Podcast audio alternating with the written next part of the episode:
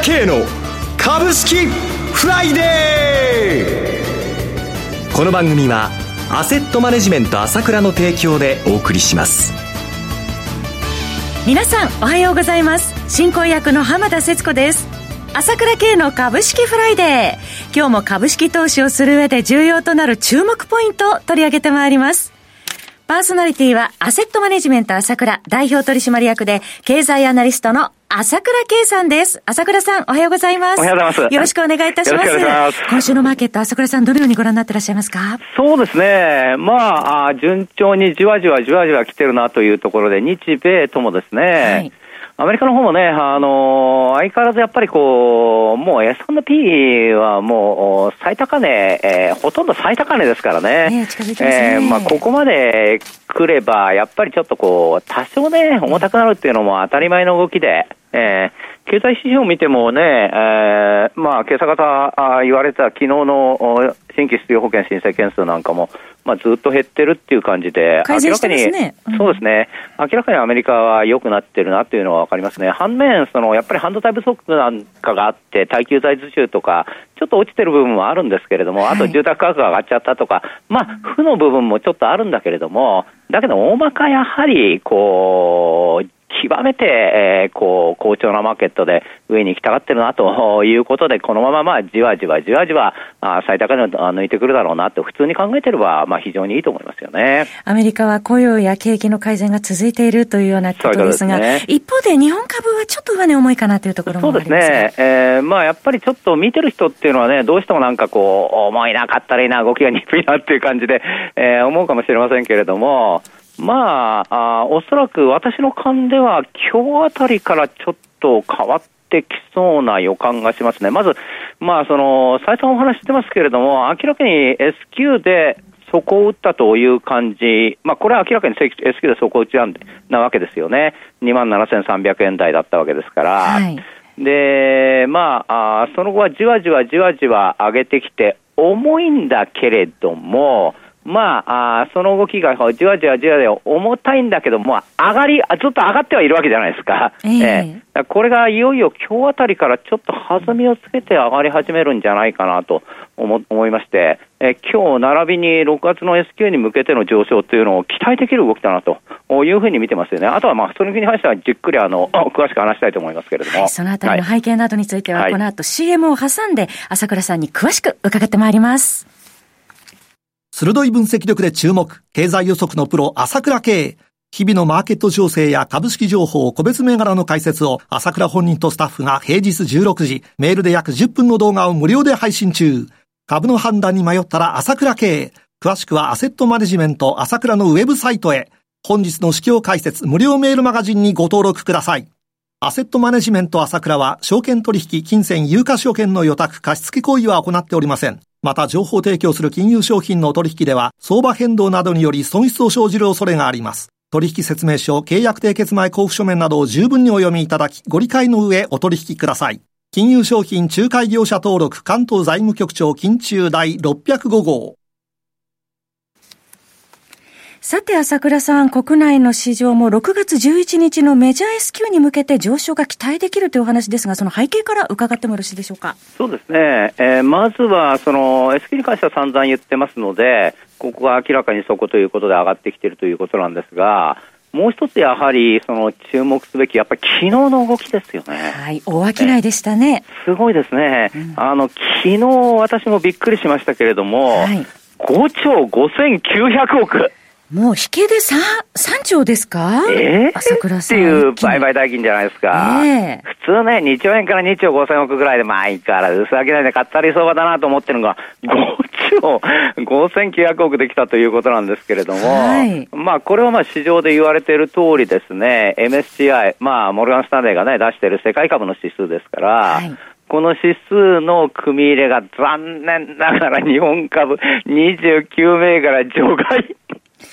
採用なしという惨めな結果なんですけれども、はい、まあ、これに絡んでその指数で売られたからですよね。えー、だけども、この指数で、まあ、例えば島村とか、はい、あの、山崎さんとかいろんな銘柄があるんですけれども、えーあの、売られる、そう、その総額は大体予想されていたのが、5000億から1兆円っていうふうに予想されていたんですよね。はい。えーでも事前にもう言ってますから、先に回って売り物が出ますから、それはそれとしても、ええだけども、5000億から 1, 1兆円のおその売り需要しかないのを、はい普段のものより3兆円も売買ができてるってのは異常の極みですよ、これは。はい。いくらでもなんでもできすぎてるじゃないですか。ええで、しかも、昨日の空売り比率なんですけれども、はい44.3ということなんですよ。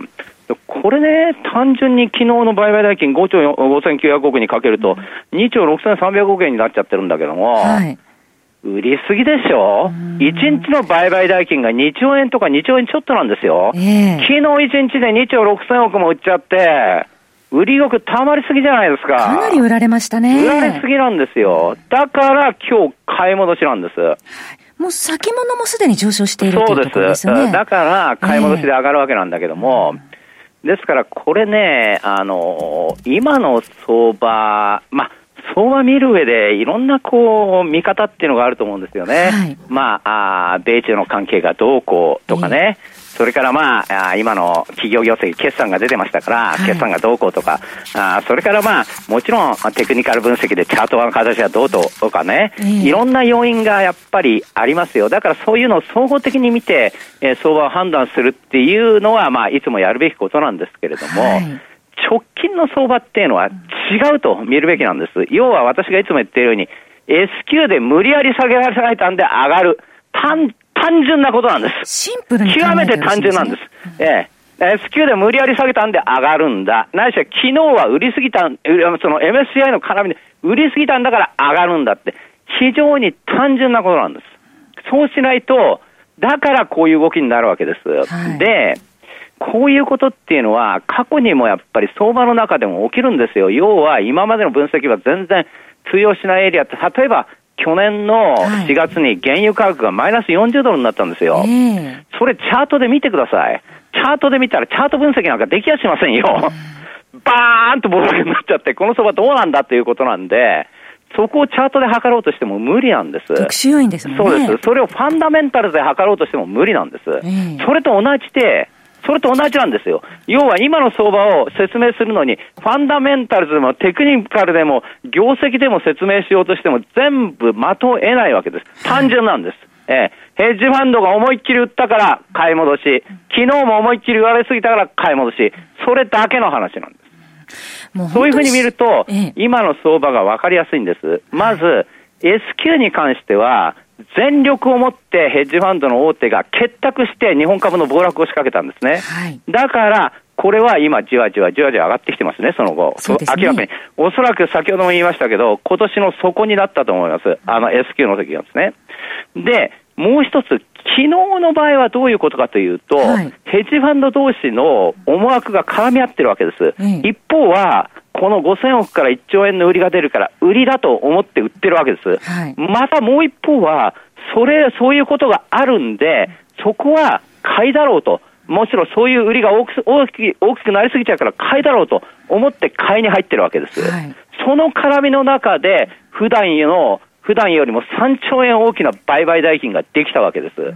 だから、この爆発力が相場を動かしてるんですよ。このダイナミックさがですね。そう、日本の相場はでかいでかいって言うけど、たかが2兆円か2兆5千億しかできないんです、1日に。ところが、ヘッジファンドの運用資産は、ヘッジファンドだけで410兆円も運用資産があるんです。はい彼らが目指すものは、この410兆円を10%、20%で回そうとしていると取引なんですよ。そのためにはもう、この日本の市場っていうのはおもちゃにされて、売りだ、買いだ、売りだ、買いだって、こういうふうにめちゃくちゃに動くことがあって、それが自由に動かされちゃうということがあるのが現実なんです。じゃあどうなるかっていうと、でも上に行くんです。なぜかというと、ヘッジファンドの運用資産は300兆から400兆ってどんどんどんどんお金は増えてるから運用資産は上る一方なんですよ。はい基本的には余ってるんで、こういうふうにわーって上に行くっていう大金融相場の中に今あるわけで、その流れは変わらないんです。その中で個別的に見ると、そういうふうなこう取引がバタバタバタバタ出るよということで、今はその真っ盛りなんだなと思って、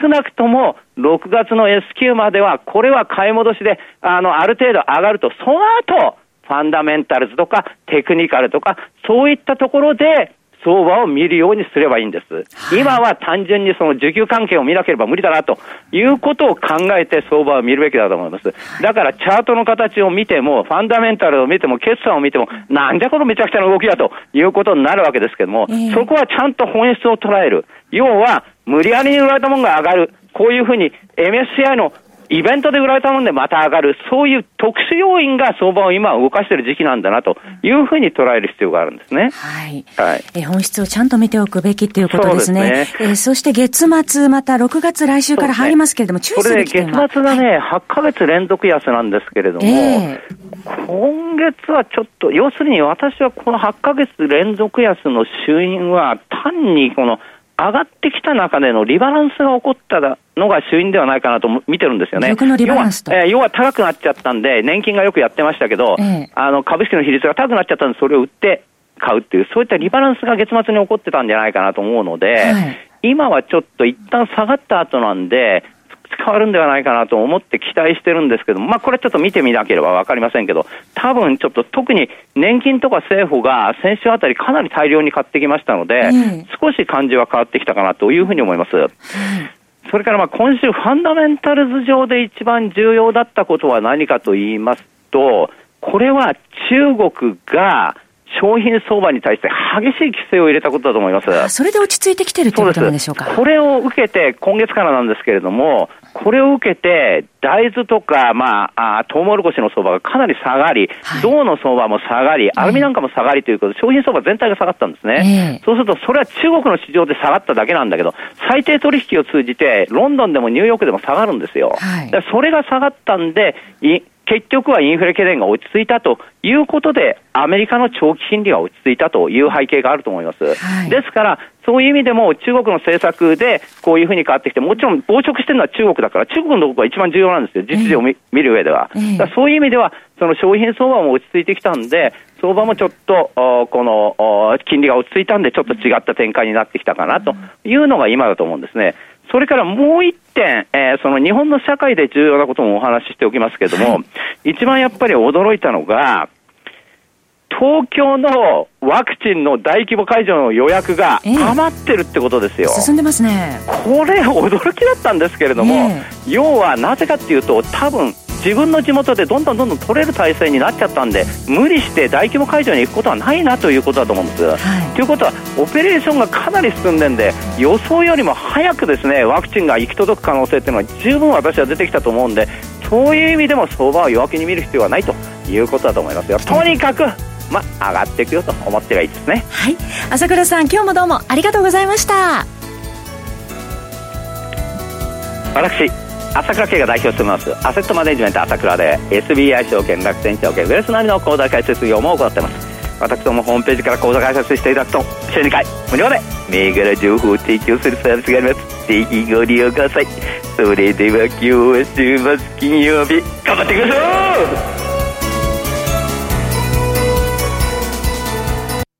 う!この番組はアセットマネジメント朝倉の提供でお送りしました。最終的な投資判断は皆様ご自身でなさってください。